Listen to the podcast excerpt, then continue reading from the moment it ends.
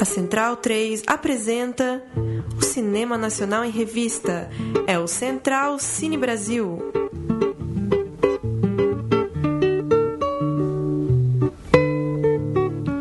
Olá, amigo ouvinte da Central 3, eu sou o Lucas Borges e está começando agora o Central Cine Brasil, programa de cinema brasileiro aqui da Central 3. Apresento esse quarto programa da nossa história ao lado de Paulo Silva Júnior, ainda na ressaca do carnaval. Como vai, Paulo? Tudo bem, Lucas? Tudo bem? É, muito bem-vindo mais uma vez aí, o ouvinte do Central Cine Brasil.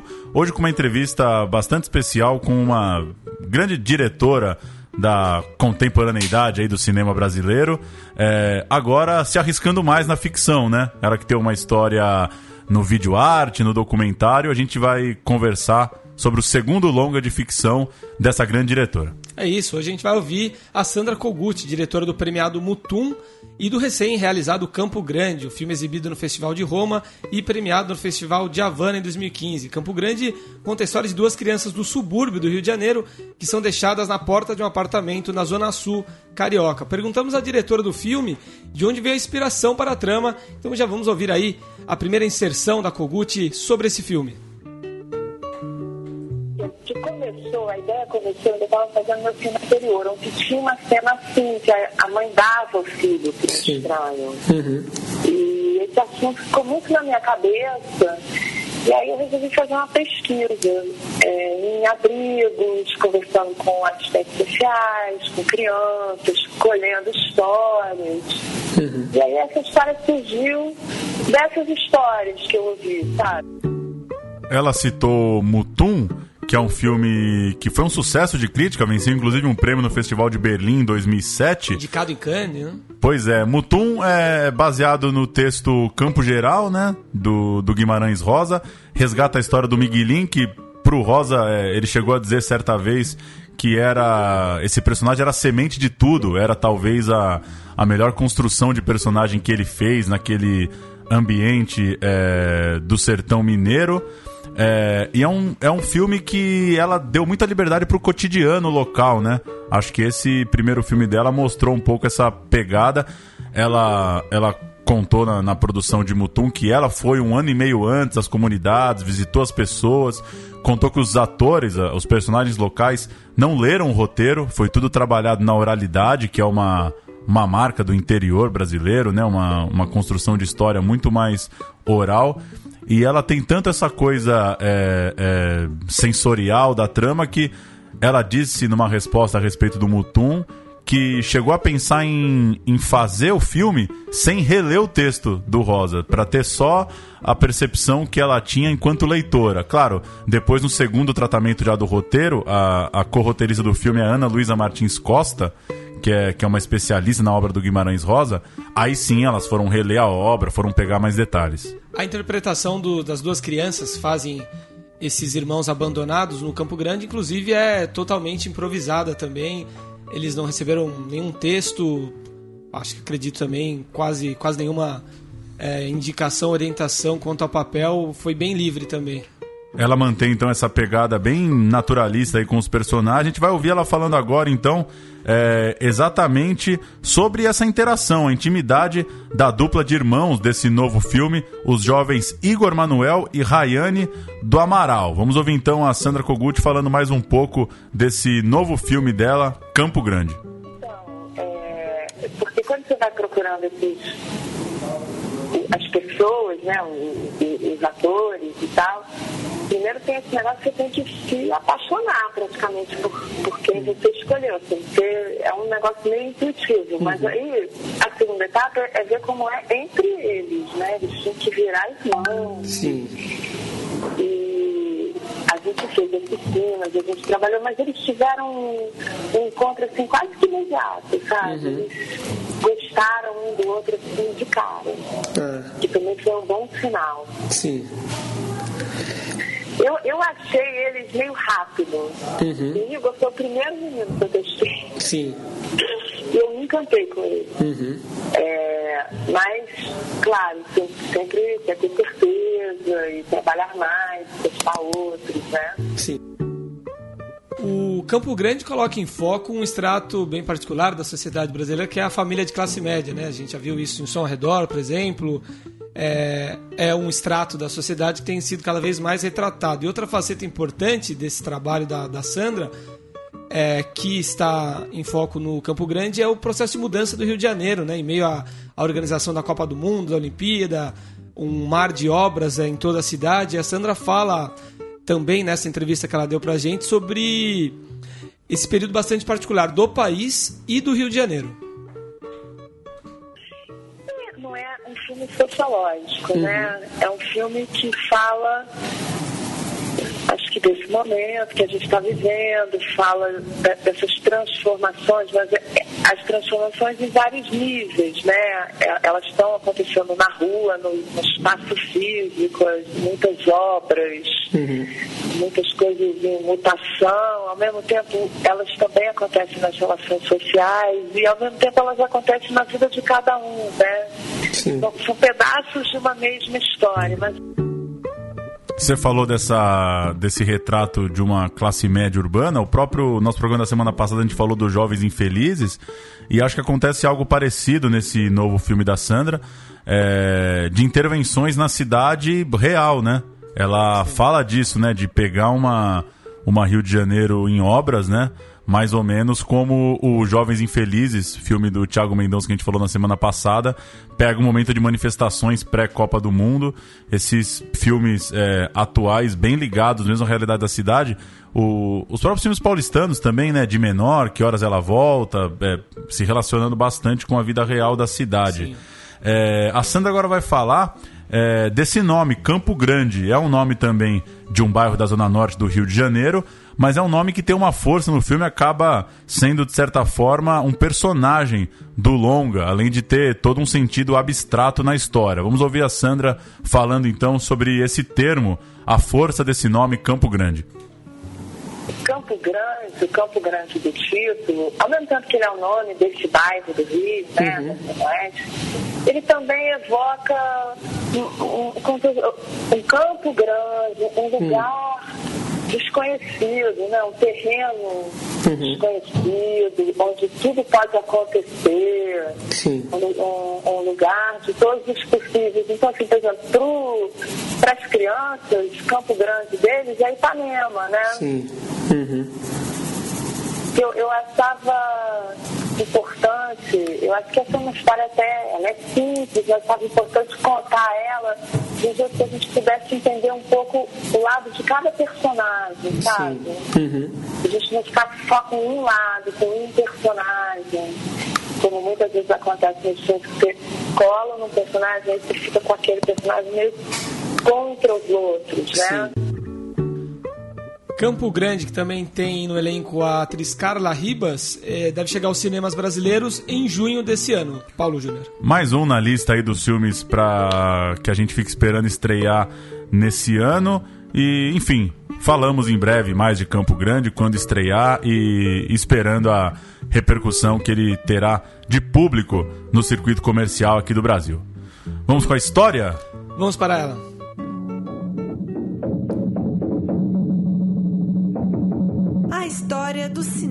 Brasileiro.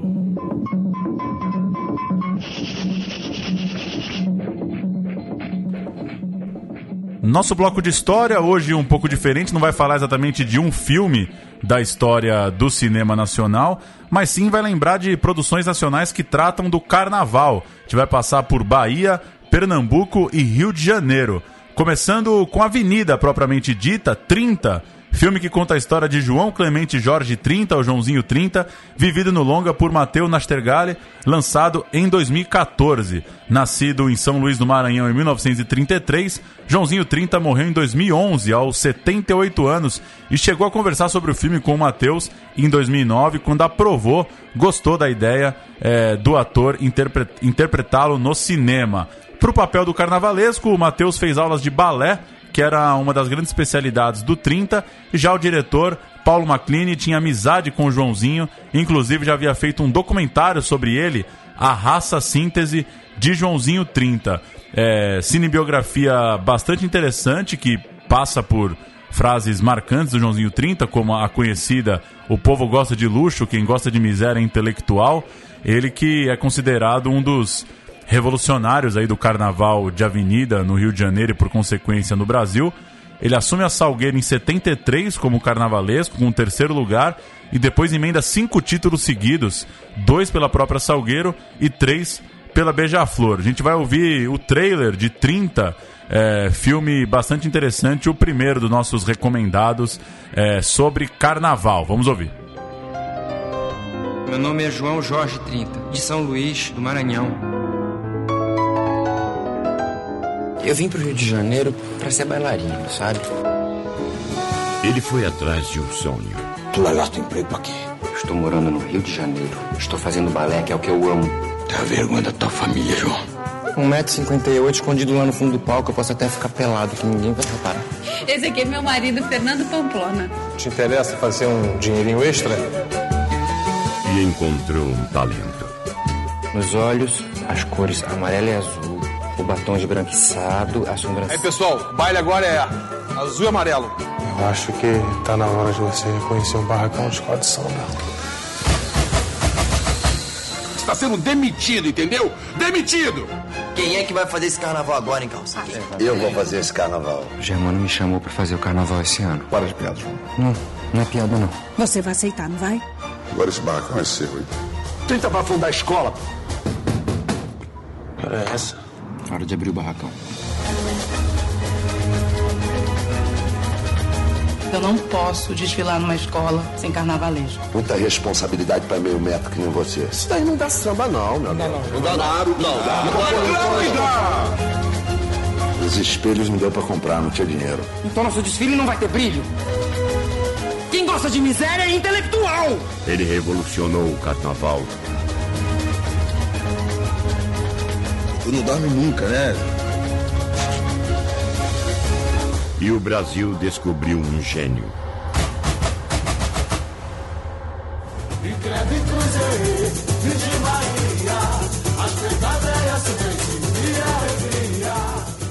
Detalhe que a música que tocava no início do trailer ali era do Cartola, que é o fundador da Mangueira. Pois é.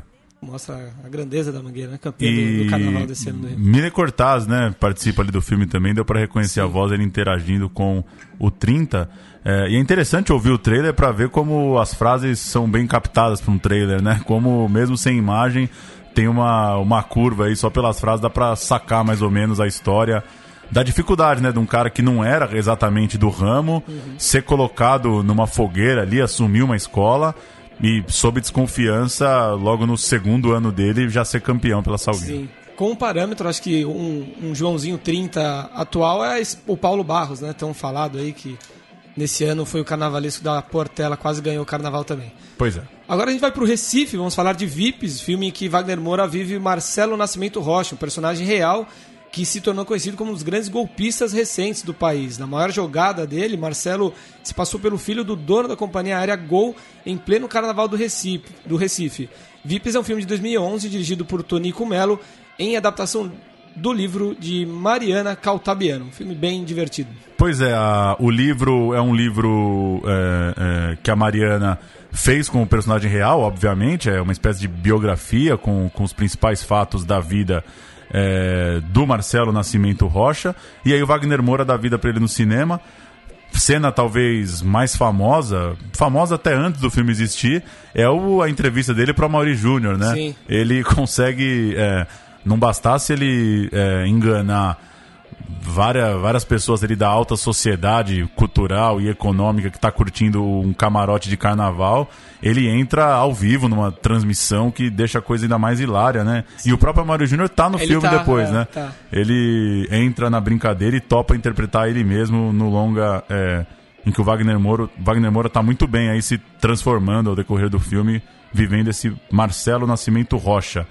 É, a gente chega agora em Salvador com O Paió, longa de 2007, dirigido por Monique Gardenberg, com Lázaro Ramos, Wagner Moura e Dira Paz. História que se passa com moradores de um cortiço no Pelourinho, na capital baiana, no último dia de carnaval. Também filme bem divertido na- nessa fase de comédia do Lázaro Ramos. Tem uma, uma série de filmes nesse início de anos 2000, né? Sim. É, nessa pegada. Outro filme legal E aí. juntando esse, os dois expoentes aí do, do, do cinema de Salvador, né? O Lázaro Ramos e o Wagner Moura. Pois é. A gente volta agora ao Rio de Janeiro para falar de Orfeu Negro. Tudo começa na peça de Vinícius de Moraes, escrita em 1954, peça baseada, Orfeu da Conceição, né? baseada na mitologia grega de Orfeu e Eurídice. O Vinícius faz uma trama musical na realidade das favelas cariocas, em um espetáculo que rendeu o encontro dele com Tom Jobim, responsável pela parte musical do trabalho. Foi ah, o primeiro trabalho em conjunto dos dois e essa peça, Orfeu da Conceição, foi a segunda peça da história do, do Rio de Janeiro a entrar em cartaz com atores negros, né? Tem é. essa importância também. Na história do filme, Orfeu é um sambista que vive no morro e se apaixona por Eurídice, o que desperta o desejo de vingança da ex-namorada dele, Mira. O roteiro se desenrola com a morte de Eurídice, assassinada por Aristeu, apaixonado por ela. Na terça-feira, último dia de carnaval, Orfeu sai em busca de reencontrar seu amor e também acaba morto. É, A música de abertura do, do programa é a música que encerra né, o filme Orfeu Negro, o coro das criancinhas e o violão, que faz o sol nascer. Pois é, fala agora da chegada dessa história ao cinema. Primeiro, o francês Marcel Camus dirigiu Orfeu Negro, produção ítalo-franco-brasileira de 1959, que venceu o Oscar de melhor filme estrangeiro no ano seguinte, além da Palma de Ouro no Festival de Cannes e também o Globo de Ouro de melhor filme estrangeiro. Lembrando que esse Oscar de filme estrangeiro não é acreditado ao Brasil porque a produção é considerada francesa.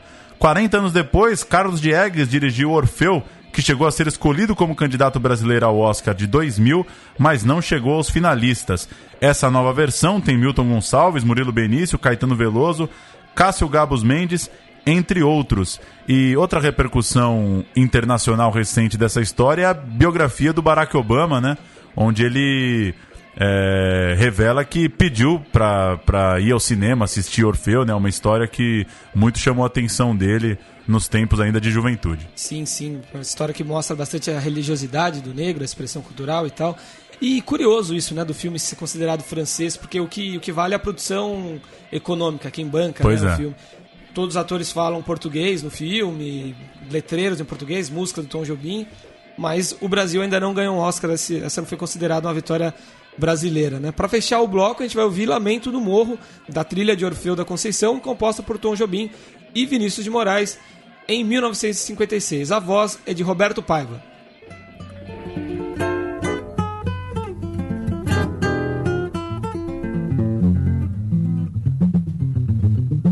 Não posso esquecer do teu olhar, longe dos olhos meus. Ai, o meu viver é te esperar pra te dizer adeus, mulher amada, destino meu é madrugada, sereno dos meus olhos já correu. Não esquecer o teu olhar, longe dos olhos meus. Ai, o meu viver é te esperar, pra te dizer adeus. mulher amada, destino meu é madrugada, dos meus olhos já correu.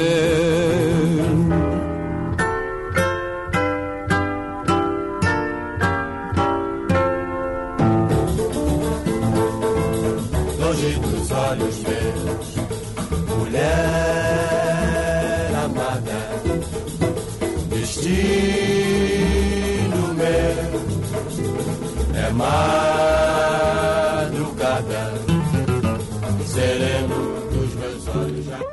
Vamos para o nosso bloco de notícias nessa quarta edição de Central Cine Brasil.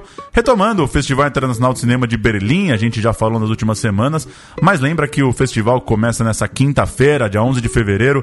Tem três filmes brasileiros na mostra Panorama: os longas Mãe Só a Uma, de Ana Mulaer, Antes o Tempo Não Acabava, de Fábio Baldo e Sérgio Andrade, e Curumim, de Marcos Prado estão entre as 51 produções de 33 países selecionados para o festival. Embora não tenha prêmio do júri, a mostra Panorama contempla o melhor filme pelo voto popular.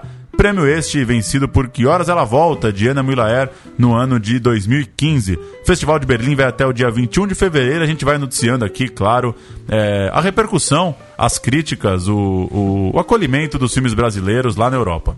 O Curumim do Marcos Prado é, conta a história do Marcos Asher, o brasileiro executado na Indonésia por tráfico de drogas, né? Pois é. A animação Menino Mundo foi premiada no último dia 6 de fevereiro no renomado Annie Awards em Los Angeles como o melhor filme estrangeiro. Indício positivo para a produção do diretor Ale Abreu, que está nos Estados Unidos para divulgar seu trabalho pensando em um troféu, em um outro troféu no qual foi indicado o Oscar. O Menino Mundo, inclusive, já ultrapassou a meta de 100 mil reais estabelecida em campanha de crowdfunding no Catarse. O objetivo é usar essa quantia para promover exibições do filme nos Estados Unidos e colocar anúncios na mídia, artigos da imprensa local. A campanha continua até dia 21 de fevereiro. Por outro lado, o Divertidamente, que é o grande favorito ao Oscar de melhor animação, também está em alta. O filme da Disney e da Pixar foi o grande vencedor da noite dos Emmy Awards, levou 10 prêmios, incluindo os de melhores filme, direção e roteiro. Pois é, favoritaço, né? O Divertidamente. Sim. Mais de um menino mundo, quem também patrocina a campanha internacional da animação brasileira é a SP Cine, empresa municipal de cinema e audiovisual de São Paulo. 300 mil reais serão investidos na divulgação do filme com foco na corrida pelo Oscar. Em contrapartida, a SP Cine participa do lucro das vendas do longa-metragem para o mercado internacional. É, só lembrando que isso já é, já é rotina no Brasil, a Ancine é, financia viagens internacionais, ajuda na promoção de filmes lá fora, é, até porque não é toda a mostra, todo o festival que garante, por exemplo, divulgação, passagens para o diretor, esse tipo de coisa. Então, tem uma série de linhas aí do governo federal junto à Ancine para a promoção do cinema brasileiro lá fora, essa especificamente direto da SP Cine com o Menino e o Mundo. O Ale Abreu é de São Paulo, né? a equipe dele é essencialmente daqui, foi lembrado no meio desse acordo que 80% da produção das animações é, brasileiras é de São Paulo, então. é daqui, um né? Então a gente está em Pinheiros, é, filme bem é, local mesmo. Sim, dá para quem assistir dá para saber que foi feito por aqui mesmo, nesses escritórios aí pela Vila Madalena, o filme saiu. Exatamente. E o Florianópolis Audiovisual Mercosul FAN, espaço de formação de público, difusão da produção latino-americana e regional e reunião de profissionais do setor, abriu suas inscrições até o dia 10 de março. Podem participar do FAN documentários de longa e média metragem, filmes de temática infanto-juvenil em todas as metragens e curtas de todos os gêneros com até 30 minutos de duração. Os filmes vão concorrer nas categorias Mostra de Curta Mercosul e Catarinense, Doc Fan e Mostra Infanto Juvenil. As inscrições são gratuitas, gratuitas e devem ser feitas no site www.fanfamdetodos.com.br. A última de hoje, o Centro Cultural Banco do Brasil receberá nos próximos dias uma retrospectiva da obra dos diretores, roteiristas e produtores belgas Luc Dardenne e Jean-Pierre Dardenne. A mostra Cinema Humanista Irmãos Dardenne acontece de 10 a 29 de fevereiro em Brasília e a partir do dia 17 nas unidades do CCBB em São Paulo e no Rio. A curadoria da cineasta Caro Alves, vencedora do Festival do Rio com o filme De Menor, e além de realizar debates, o festival vai exibir 22 filmes, entre eles A Promessa, Roseta, O Filho, A Criança, O Silêncio de Lorna, O Garoto de Bicicleta e Dois Dias, Uma Noite, todos eles premiados no Festival Francês de Cannes. A produção documental de Luc Jean-Pierre, inédita no Brasil, é um dos grandes atrativos da mostra, que também que também contemplará longas produzidas pelos irmãos, como A Procura de Eric, de Ken Loach. É bom isso. filme A Procura de Eric, hein? Bom, bom, bom. Eric Cantona, né, como, como protagonista da, da trama. Monstro dos Campos e também muito bem é, na interpretação dele próprio. Bem, bem, um artista. Valeu, Lucas. Até semana que vem. Valeu, até semana que vem. Um abraço.